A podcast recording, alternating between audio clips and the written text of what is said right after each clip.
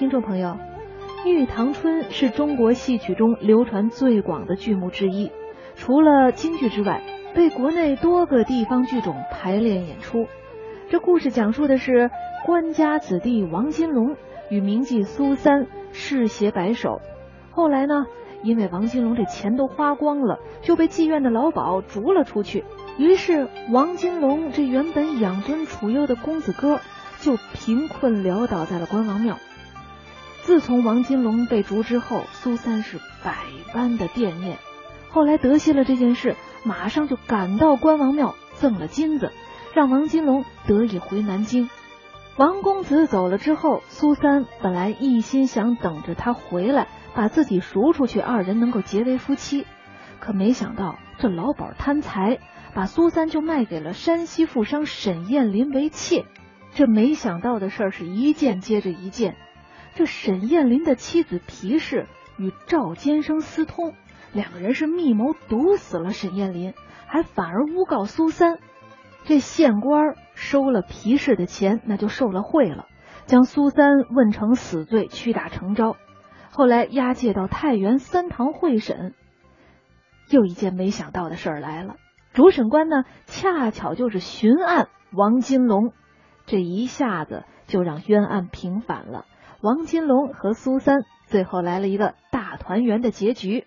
好，那接下来咱们就欣赏一下由越剧名家戚雅仙演唱的越剧版《玉堂春》。